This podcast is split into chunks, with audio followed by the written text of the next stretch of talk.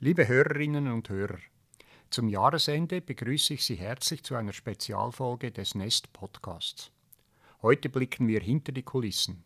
Reto Largo, der Geschäftsführer von Nest, schaut zusammen mit mir auf unsere persönlichen Nest-Highlights in diesem Jahr zurück. Von zwei Uniteröffnungen bis hin zu einem sehr erfreulichen und einem eher unerfreulichen Mausbesuch im Nest. Außerdem sprechen wir über Bauthemen, die uns aktuell beschäftigen und auch in Zukunft begleiten werden. Wie machen wir Reuse salonfähig? Wie schafft es der Baubereich auf Netto Null zu kommen? Und wie bringen wir all die tollen Nestkonzepte wirklich in die Branche? Ich bin Peter Richner, der stellvertretende Direktor der EMPA und ich freue mich, dass Sie bei der letzten Folge des Jahres mit dabei sind. Nest Podcast die Zukunft des Bauens.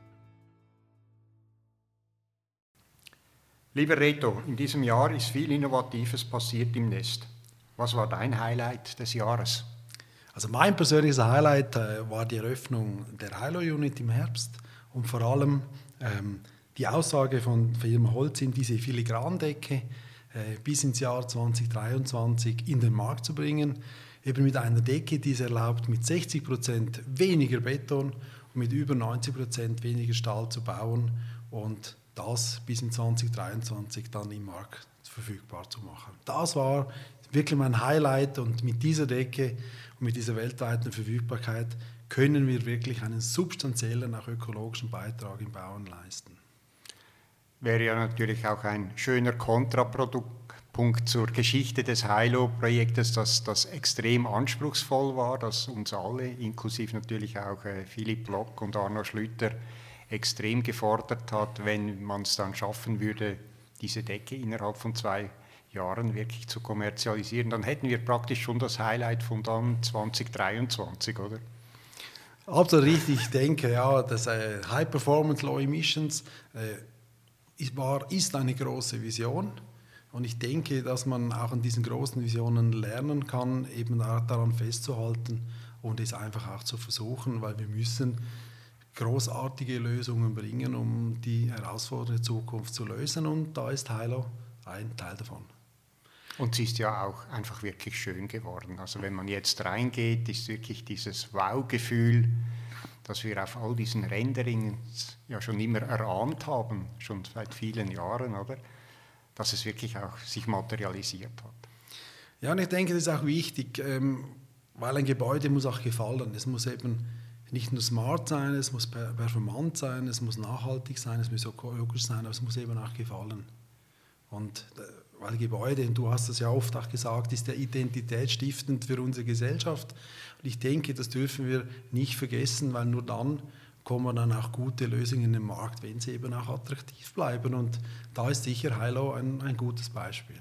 Ah, ein toller Showcase. Absolut, absolut. Ich denke, ich, würde jetzt mal die Frage zurückstellen, die Frage zurück an dich, Peter. Ja, was war für dich das Highlight? Oder ein anderes Highlight des Hilo? Ein anderes Highlight war natürlich die, die Sprint-Unit. Also von, wir haben ja im quasi November, Dezember 2020 beschlossen, wir tun es. Wir haben es wirklich geschafft, diese Unit bis im Sommer fertig zu haben.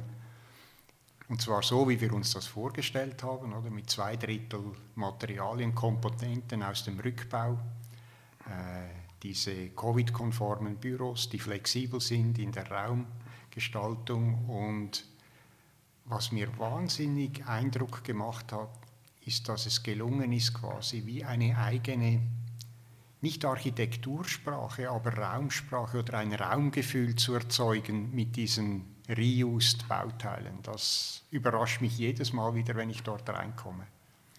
Ja, vielleicht eine Frage auch dazu. Oder wir haben ja viele ähm, heterogene, wilde Elemente eingebaut, wie eben diese Teppiche äh, als, als, als Wandteiler.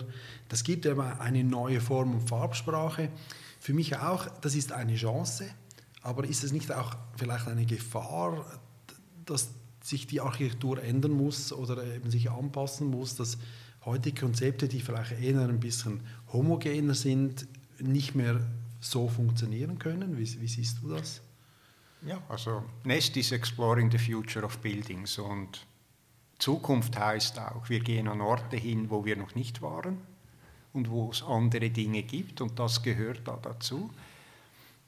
Und dass sich die Architektur oder die, diese Sprache wandeln muss, das, das ist ein integraler Teil davon. Ohne geht das nicht. Oder? Du, kannst, du musst dich hier wirklich auf das einlassen, was verfügbar ist. Aber das Interessante ist ja, Dinge, die aus dem Rückbau kommen, die haben eine ganz andere Qualität als das, was du neu eigentlich einbaust. Weil wenn ich etwas wiederverwende aus dem Rückbau, dann ist das offensichtlich von sehr guter Qualität. Sonst würde ich es ja gar nicht nehmen oder es würde schon gar nicht mehr existieren. Das heißt, du, du hast eigentlich Materialien und Bauteile, die sich auf einem ganz anderen Niveau bewegen, als das, was du eigentlich neu machst im Normalfall. Und wenn es jemand schafft, das irgendwie integral zusammenzufügen, dann entsteht eben etwas ganz Neues, was man in der Art eigentlich sonst gar nicht kennt. Und das ist zumindest mein Eindruck, das ist ja durchaus etwas, was die Architektur aussucht, wieder neue Dinge äh, zu entwickeln. Oder? Und das in dem Sinne eine Riesenchance. Mhm. Denke ich auch. Was ist dann im Sprint dein, dein Lieblingsmaterial oder was gefällt dir dort am besten? Es, es, ist die Kombination. Natürlich, die Parkettböden sind schön, die, diese Teppichwände, aber eigentlich alles miteinander erzeugt diese Atmosphäre, die ich als einzigartig empfinde. Es gibt dieses eine, das, das Eckbüro, da würde ich sofort reinziehen, das ist so schön von der Wirkung her. Da hast du das Gefühl, da könnte ich jetzt mich reinsetzen, konzentriert arbeiten, ich würde mich wohlfühlen. Ja, sehr speziell. Und ich muss auch sagen, bis jetzt bei den Führungen, die, die Reaktion der Besuchenden ist extrem positiv. Wir haben jetzt mit der Sprint-Unit und teilweise mit UMA gezeigt, dass es geht, dass wir eigentlich kreislauffähiger bauen könnten. Und wir hören auch wieder über Stolpersteine, ja, Gewähr, Gewährleistung, funktioniert das dann überhaupt? Was denkst du, muss jetzt geschehen oder auch von gesetzlichen Rahmenbedingungen, damit solche Konzepte besser und schneller in den Markt kommen? Zuerst die Gewährleistung, auch dort kann ich wieder sagen, ja, das sind ja alles erprobte Materialien. Risiko relativ klein. Natürlich beim Monoblock ist es etwas anderes, oder da, da muss man sicher Lösungen finden. Aber was fehlt, das ist der Markt, oder? Wir haben viel zu viel Zeit und Energie darauf verwenden müssen, um die Materialien zu finden. Und da meiner Meinung nach hat die öffentliche Hand als größter Bauherr in der Schweiz wirklich die Aufgabe, eine Pionierrolle zu übernehmen. Wir haben ja das mit BBL diskutiert, mit dem Kanton Zürich, dass sie eigentlich in ihren Wettbewerben einen gewissen Prozentsatz Reuse reinnehmen. Und das geht über Recyclingbeton raus, ganz klar. Und so kann eigentlich ein Markt entstehen. Die müssen ja nicht so weit gehen wie wir mit den zwei Drittel. Oder sie können mal sagen 20, 30 Prozent oder zumindest die und die Elemente. Und ich glaube, dann, dann beginnt dieser Markt zu leben. Und dann wird es auch günstiger, dann wird es einfacher. Und es wird mehr Leute geben, die damit vertraut sind. So, so müssen wir eigentlich weitergehen. Du hast, du hast vorhin noch Umar angesprochen, da ist mir noch ein Highlight in den Sinn gekommen. Das ist die Sendung mit der Maus. Da haben wir wahrscheinlich die maximale Reichweite erreicht mit Nest, obwohl wir ja sicher kommunikativ schon immer relativ gut unterwegs waren. Aber so viele Leute, wie wir da erreicht haben, haben wir wahrscheinlich noch nie erreicht, wie diese ganze Sendung mit der Maus da im Umar produziert worden ist.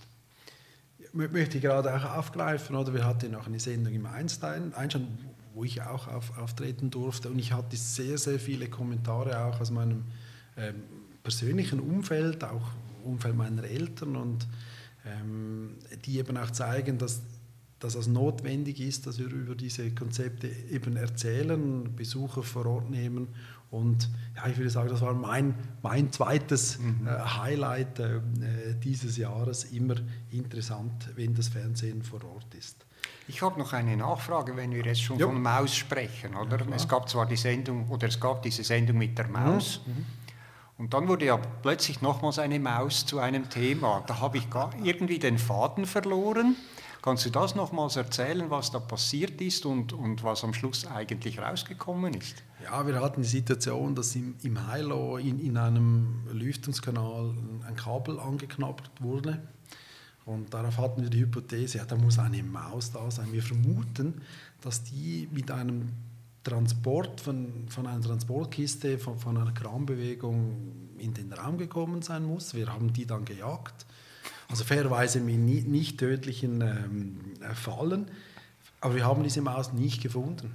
Wir haben sie nicht gefunden, die muss weg sein. Wir haben dann entsprechend natürlich auch diese Kanäle noch einmal gereinigt und hygienisch äh, richtig behandelt. Aber diese dritte Maus ist nicht mehr aufgetaucht. Also wir haben jetzt ein, eine Geistermaus im Nest zu allem anderen, was wir sonst schon haben, oder? Genau, das ist richtig. ja, vielleicht waren einfach nur auch diese Kabelmäntel nicht genug Futter für das arme Tier. Und Wasser gab es wahrscheinlich auch nicht so wahnsinnig viel. Hartes Leben. Wenn, wenn wir haben jetzt sehr vieles erreicht, auch in, in, in, in Bezug auf, auf, Kreislauffähigkeit. Kannst du vielleicht noch an, auch einen Ausblick geben, sagen von der EMPAS Forschungsanstalt, wohin das dort die Reise gehen kann? Ich sage mal, ähm, den, den wie gehen wir mit unserem Campus um? Hat das Einfluss auch auf die Forschung? Was bedeutet das Kreislaufthema auch für dich als, auch als stellvertretender Direktor der EMPA? Was, oder auch strategisch für die Schweiz? Was, was, bedeutet das? Also wir haben ja die Herausforderung, äh, den Kohlenstoffkreislauf zu schließen. Das ist eine der ganz, ganz großen. Ähm, es gibt dieses Ziel Netto Null bis 2050. Wir sollten eigentlich als ENPA bereits 2030 dort sein. Das ist die Vorgabe, die wir aktuell haben. Wir müssen versuchen, so viel als möglich wirklich zu realisieren und den Rest müssen wir über Kompensationen reinholen, was uns natürlich extrem wehtut, weil das ist einfach Geld, das weggeht, das uns von der Forschung weggeht. Und dementsprechend sind wir natürlich eigentlich sehr froh um alles, was wir hier im Nest in den letzten Jahren gemacht haben, insbesondere mit dem Energy Hub. Was wir jetzt als nächstes versuchen, sind diese Konzepte auf dem Campus auszurollen, hier in Dübendorf zusammen mit der EAWAG. Ähm, schönes Beispiel ist, oder, wir haben im Energy Hub diese Erdsonden gemacht und den Eisspeicher als saisonale Speicher für Wärme und Kälte. Und wir bauen ja jetzt einen großen saisonalen Speicher für den ganzen Campus der uns erlauben wird, ganz massiv äh, unseren CO2-Footprint zu reduzieren, weil wir die beiden Gaskessel dann wirklich nur noch für absolute Spitzenabdeckungen brauchen. Also da werden wir einen großen Fortschritt machen. Äh, dasselbe Mobilität, das kommt natürlich aus MOVE raus. Wir werden sukzessive unseren äh, Fahrzeugpark umbauen Richtung nur noch erneuerbare Antriebssysteme oder Antriebsenergie, sei das jetzt Wasserstoff oder Strom. Äh, wir sind gerade daran, jetzt äh, eine Kleinwerksanlage in Betrieb zu nehmen, dass wir hier CO2 aus der Luft sammeln können, das mit Wasserstoff aus der Elektrolyse dann in synthetisches Methan umzuwandeln. Ganz viele Dinge, die wir ja, mittlerweile vor zehn Jahren in der Vorbereitung von Nest und Move diskutiert haben, dann hier zuerst in diesen beiden Plattformen experimentell umgesetzt haben, können wir jetzt hier beginnen auf dem Campus umzusetzen. Und in einem nächsten Schritt muss es natürlich noch weiter rausgehen. Aber wir wissen auch, es ist extrem anspruchsvoll. Oder? Wir sind als, als EMPA, wir sind extrem energieintensiv als Betrieb und da auf Null zu kommen, wird schwierig. Und dann sind wir, das ist die Energieseite, aber dann müssen wir über die Materialien sprechen.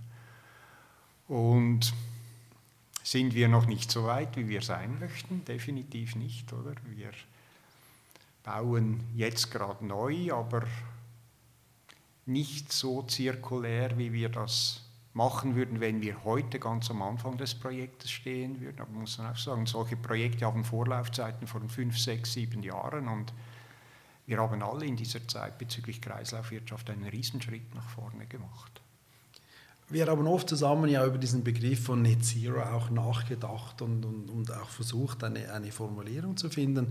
Ähm, was mir immer geblieben ist, dass er gesagt hat, ja, äh, auch nachhaltige Energie ist nicht zwingend CO2-neutral, oder? Weil wir brauchen noch Material dazu und wenn wir ein Gebäude entsprechend neutral machen wollen, wenn das denn dieser Begriff ist, brauchen wir CO2-negative äh, Baumaterialien ist das überhaupt machbar? Oder haben wir da Grenzen von diesem Net Zero-Ziel? Oder wie siehst du das? Ich glaube, wir müssen zwingend Technologien haben, die CO2-negativ sind und einfach nochmals, um klar zu sagen, was das heißt, das heißt, dass diese Technologien dazu führen, dass die CO2-Konzentration in der Atmosphäre abnimmt. Das ist negativ. Wir werden immer auch Dinge haben, die eben CO2 emittieren. Ein schöner Teil ist die Landwirtschaft. Durchaus auch möglich, dass wir in der Zementproduktion nie auf Null kommen. Um das zu kompensieren, brauchen wir negative Technologien. Das Zweite ist natürlich, das sehen wir, wir überschießen ja die Ziele komplett. Wir lassen so viel CO2 in die Atmosphäre raus, dass wir ab einem bestimmten Zeitpunkt ganz massiv CO2 zurückholen müssen. Und jetzt gibt es das, was man gut kennt, auch wenn es noch nicht wirklich realisiert ist, ist Carbon Capture and Storage. Also CO2 zurückholen, dann im Boden reinpumpen, entweder in alte Gas- und Ölvorkommen oder was Climeworks in Island versucht, in basaltische Gesteine, was in Carbonat umgewandelt wird. Sehr aufwendig, sehr viel Transport etc. Die Frage ist, kann man das CO2 in etwas umwandeln, wo ich andere Materialien substituieren kann? Und das macht ja nur dann Sinn, wenn ich da Millionen von Tonnen absorbieren kann. Es nützt mir nichts, wenn ich da 10.000 Tonnen CO2 pro Jahr verwenden kann. Das ist einfach das Peanuts. Und wenn man an so etwas denkt, dann kann das ja nur der Bau sein, weil nur der Bau derartige Mengen von Materialien bewegt. Das ist eigentlich so die Hypothese, die wir haben. Und wir versuchen jetzt wirklich mit aller Kraft aus CO2 über Kohlenstoff, über festen Kohlenstoff hin zu Baumaterialien Lösungen zu entwickeln. Hauptanwendungen ist auch klar einfach wieder mengenmäßig, das ist Asphalt und Beton. Dort müssen wir das reinbringen, weil dort haben wir das Millionen Tonnen Potenzial, und zwar nicht nur in der Schweiz, sondern global. Und das ist natürlich, muss ich sagen, das ist mein Traum.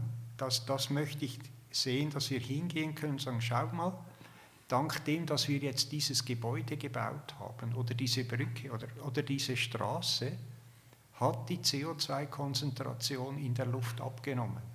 Wäre doch eine wunderbare Sache. Oder dort müssen wir hinkommen. Das ist wirklich dort, wo ich mich, aber auch viele Forschende an der EMPA uns extrem jetzt engagieren und versuchen, diese Vision zu realisieren. Mal schauen, ob wir es schaffen, weiß es nicht, aber probieren wollen wir es auf jeden Fall.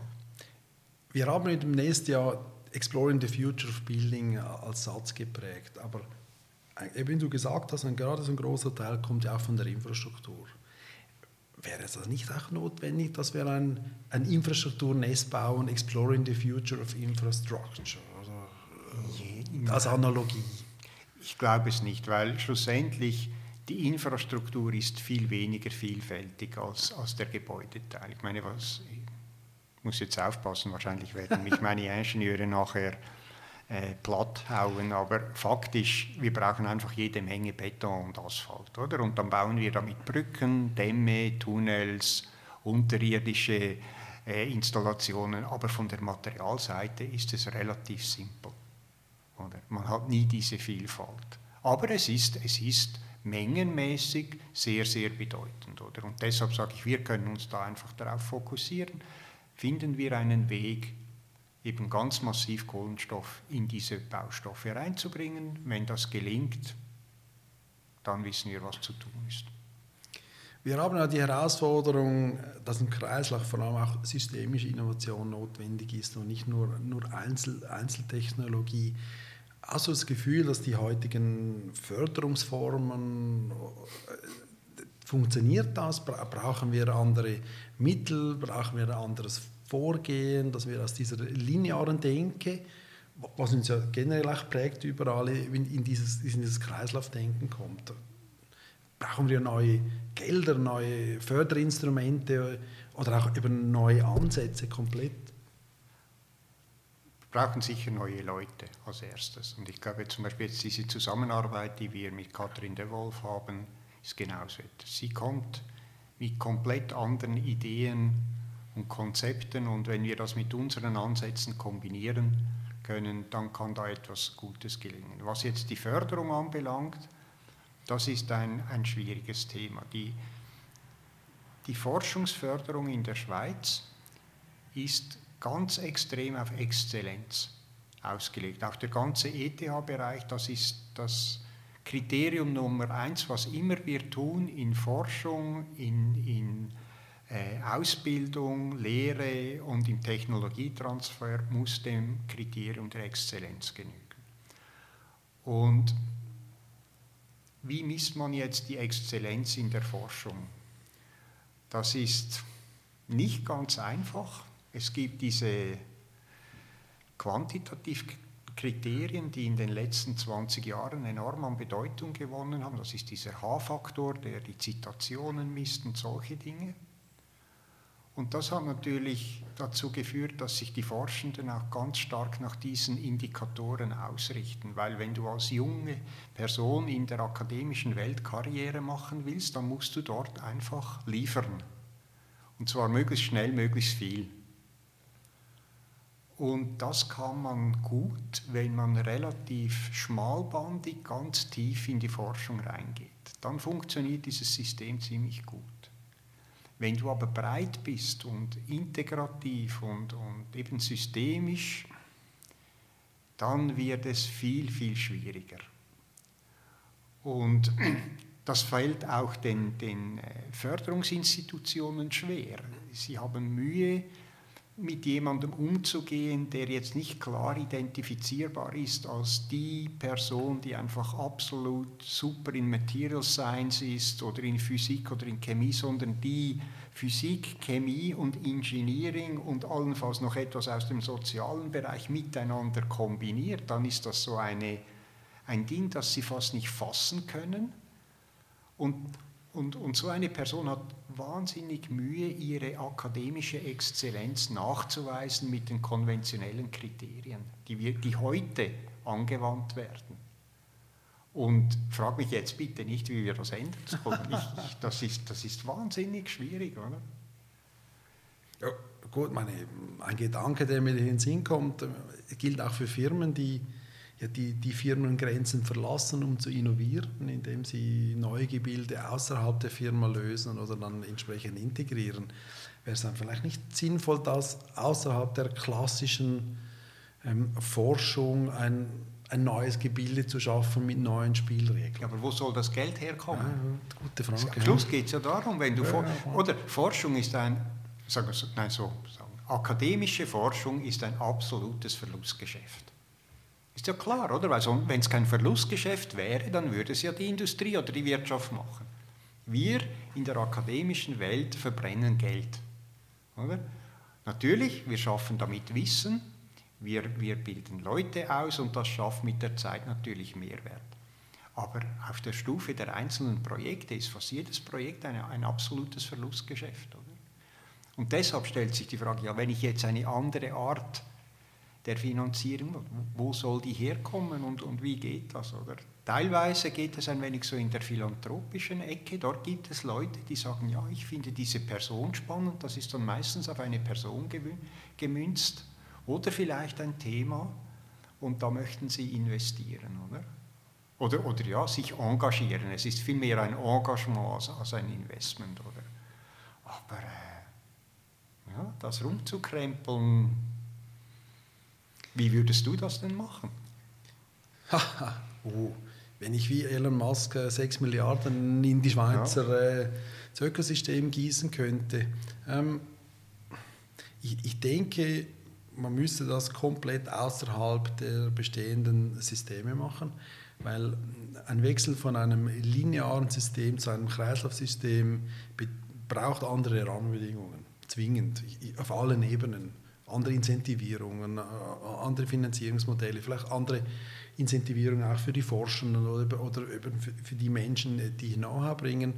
Ähm, ja, vielleicht ein Institut gründen und versuchen, auch von der öffentlichen Hand und anderen Geld zu erhalten und das komplett losgelöst ähm, entsprechend versuchen, hier kritische Masse aufzubauen und das umzusetzen. Also ich denke, wenn es wirklich radikal disruptiv geschehen muss, müssen wir das anders machen als in den bestehenden Denkmodellen, Ablaufmodellen, Finanzierungsmodellen. Aber das ist natürlich groß gedacht, aber vielleicht ist es eben der, dieser gordische Knoten, den man vielleicht ein bisschen durchschlagen müsste, um das eben auch groß zu denken. Und was wäre vielleicht eine Chance für die Schweiz, ja, dass wir eben die, in diesem System denken, auch neue Lösungen bringen, die eben auch Exportcharakter hätten. Also ich denke, da, das muss man außerhalb dem Bestehenden lösen, weil sonst versuchen wir mit den, den Methoden, die die alten Probleme verursacht haben, das, die Herausforderungen zu lösen. Also ein bisschen einschneiden, oder? Und ich denke, da braucht es Anpassungen.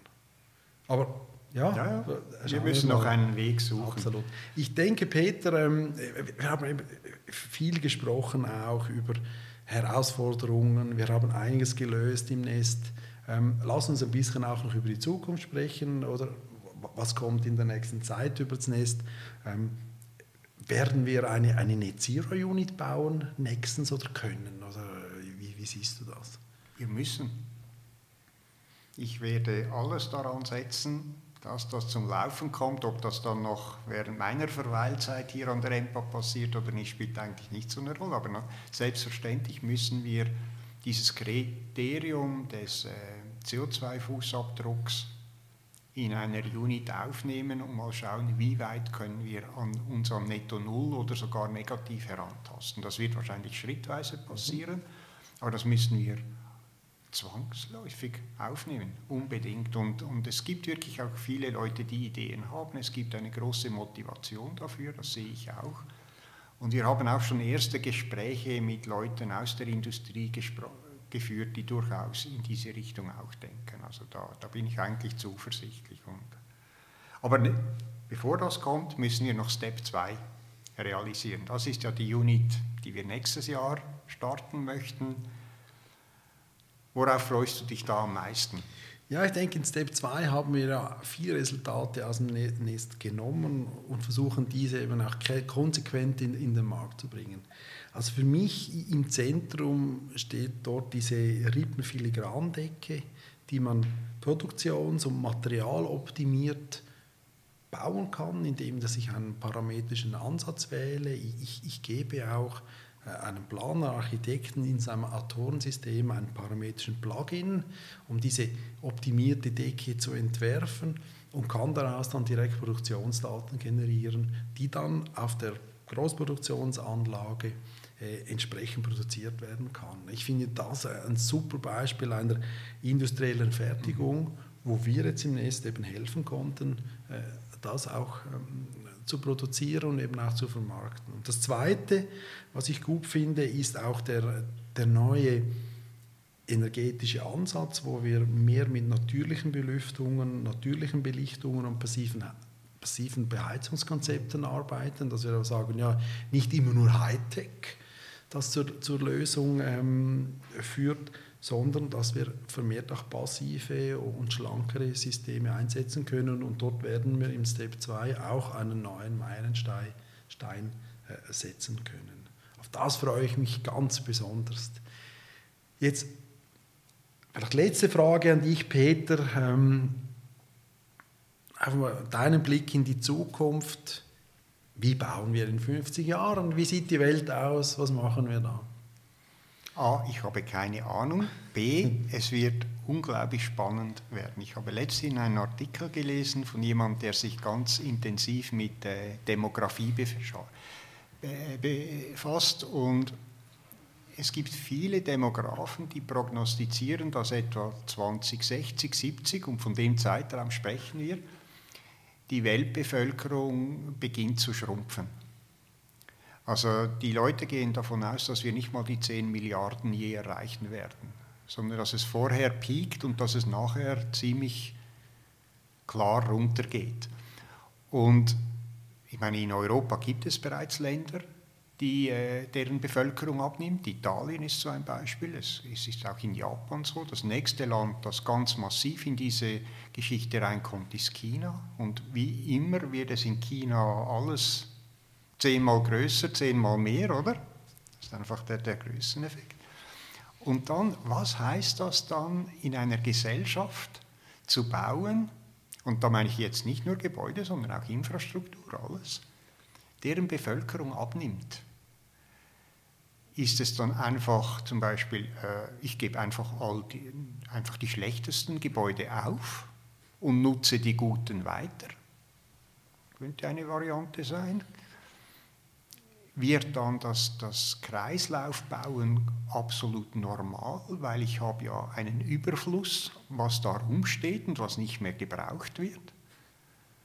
Keine Ahnung, aber, aber es könnte ein komplett anderes Setting sein, als, als was wir heute eigentlich erleben. Heute geht es immer darum, mehr, mehr, mehr, oder?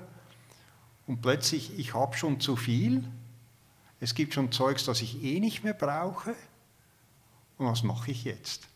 Ich werde das sicher nicht mehr erleben, aber das könnte eine unglaublich spannende Art und Weise des Bauens werden.